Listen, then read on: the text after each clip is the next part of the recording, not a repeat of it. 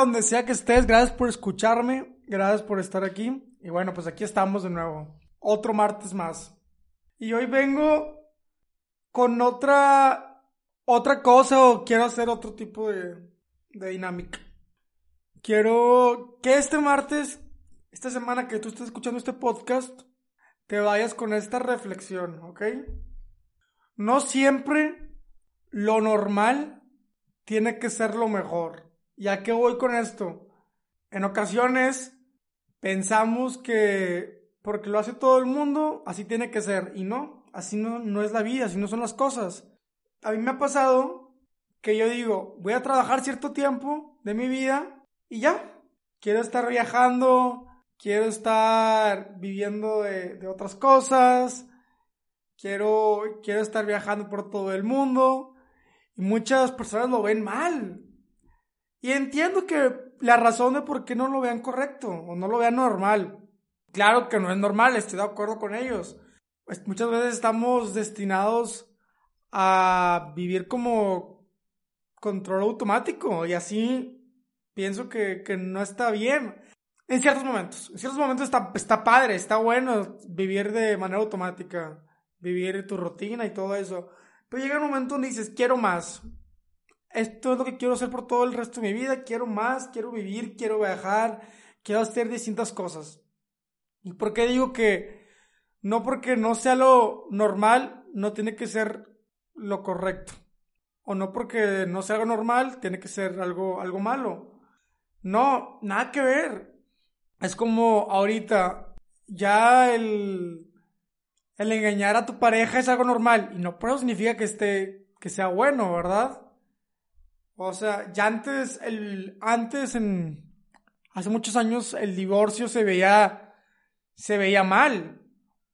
Muchas parejas no se divorciaban porque vivían, vivían de, no sé, el esposo de la esposa o las mujeres dependían de, del hombre. Y ahorita no, ya la, ya la mujer ya es más independiente. Ya la mujer dice, tengo esto, no me está funcionando mi pareja, no me está funcionando esto, y me voy. Y se divorcian. Y ya, ya es normal. O sea, ya, ya está bien. Imagínense si, si siguiéramos con ese pensamiento de que era algo malo. Pues no, ¿verdad? Y aquí voy con esto. ¿A qué voy con todo esto? Tú tienes que vivir tu vida como tú quieras. Si a ti te gusta viajar y tienes la oportunidad de hacerlo y aparte estás trabajando y tú metes trabajar 10 años y en esos 10 años conseguir todo lo que tú quieres y que por toda tu vida te dé dinero, pues chingón, tú date. No porque alguien más te diga, no, si no tiene que ser la vida, tienes que trabajar hasta, hasta que te mueras y así tienes que estar todo, todo el pinche día, trabaje y trabaje todas las horas. Pues no. Cada quien va a vivir la vida como ellos quieran y no porque para los ojos de un extraño eso no sea correcto o no sea normal, no significa que tenga que ser malo. ¿Ok? Es una reflexión que creo que no, no está mal o no nos cae mal de repente que nos la, nos la digan o, la sepamos. Y más en estos tiempos que, bueno, más bien, más en esta edad que tenemos, bueno, si yo tengo 21 años, que he platicado con varios pacientes últimamente, esta semana atendí a varios, y me decían lo mismo, me decían, güey, te das cuenta que hace cuatro años, cinco años, estábamos en prepa y nos creían, nos sentíamos grandes, güey, y no sabíamos qué rollo. Y justamente con una chava, una paciente, estaba platicando de eso.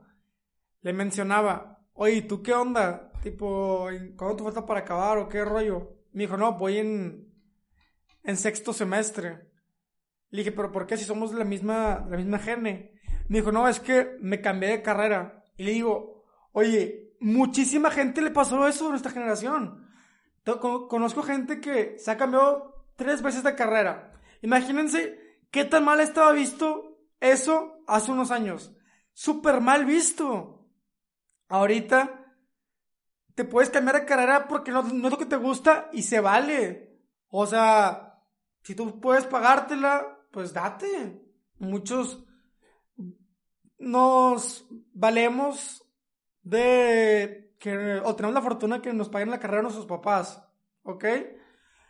Y si tus papás no pueden pagártela y tú no eres feliz ahí, pues trabaja y, y consigue otra carrera en la que seas más feliz. O lo que tú quieras estudiar. Total, este punto que, que platica, con mi amiga, dije, güey, salimos a los 17 años de carrera. Unos salieron a los 16, digo, de preparatoria. ¿Qué sabíamos a esa edad? O sea, no sabíamos nada. Si a esta edad no sabemos muy bien a dónde queremos ir, imagínate los 17 años, 16, pues ¿qué, qué, qué esperaban? Estudié carrera, bueno, estudié preparatoria de dos años, con bachillerato en francés, pero, madres, 17 años salir y a esa edad te creías que ya tenías todo el mundo conquistado. Y ahorita a los 21 dices, güey, salgo de carrera y ¿qué sigue? Trabajar, sí. Y luego, ¿cómo voy a mantener a mis hijos? ¿Cómo voy a mantener a mi esposa? ¿Cómo voy a mantener, cómo voy a comprar una casa? ¿Cómo voy a comprar un perro? O sea, está muy cabrón comprar y salir adelante. Tú ves a tus papás y yo digo, madres, güey, ¿cómo le hicieron para conseguir todo esto? ¿Cómo le han hecho? Yo, yo los admiro un chorro. Admiro mucho a mis familiares, a mis papás, todo lo que han hecho para darme a mi hermana todo, para conseguir todo lo que ellos quieren. Y no, digo, mis respetos. creo que me decía un poco de toda esta, esta reflexión que traía aquí a la mesa, que traía aquí con ustedes. Pero sí, en pocas palabras, no porque algo no sea considerado normal, no significa que sea bueno o sea malo. ¿Cuántas cosas las tachamos? Las tachamos de, de ser malas. Las tachamos de que, güey, este está todo tonto, está todo menso. Cuando no, no sabes. Cada quien tiene sus sueños, ¿verdad? Cada quien tiene sus metas, cada quien quiere vivir su vida como quiere y no tiene por qué ser juzgado por nadie. También, por ejemplo, yo veo que está muy mal visto en la sociedad el pedir ayuda.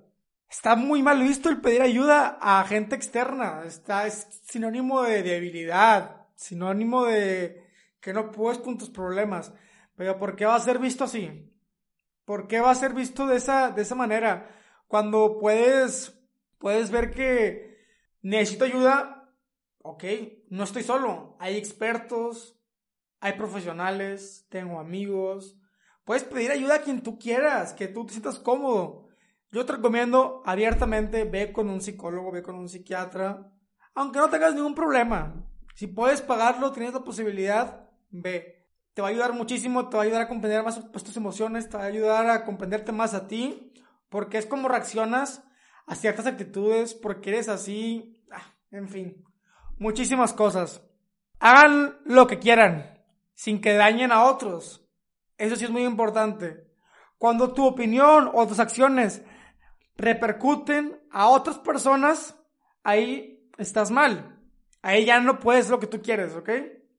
¿Por qué? Porque no solo estás viendo por ti, estás afectando más.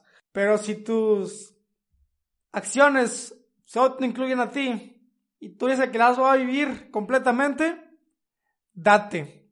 Y que no te importe absolutamente nada si es lo que te va a hacer feliz y si es lo que quieres.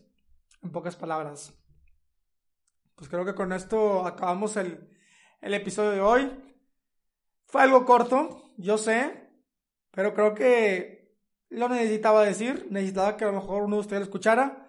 Quiero decir que gracias a todas las personas que han compartido el podcast, a todas esas personas que me han enviado mensajes. Este episodio, el pasado, recibió muchísima, muy buena crítica, muchísimos mensajes que me mandaron, pero por favor, mándenmelos todavía más, mándenme más. Pero si tiene la posibilidad, publíquenlo donde quiera que sea. Arrobenme en Instagram Stories, en Twitter, Facebook, donde quieran. Les repito, pueden conseguirme, digo, pueden verme o escucharme o ver todo lo que ponemos en, en nuestras redes sociales como arroba voces íntimas y arroba Santi Ayala V. Pues ahí estamos. Y hoy me despido con la canción de Miguel Bosé. Morena mía. Recomendada. Pues nos vemos en otro episodio el próximo martes. Gracias por estar aquí. Simplemente palabras de agradecimiento. Y los quiero mucho. Hasta la próxima. Bye bye.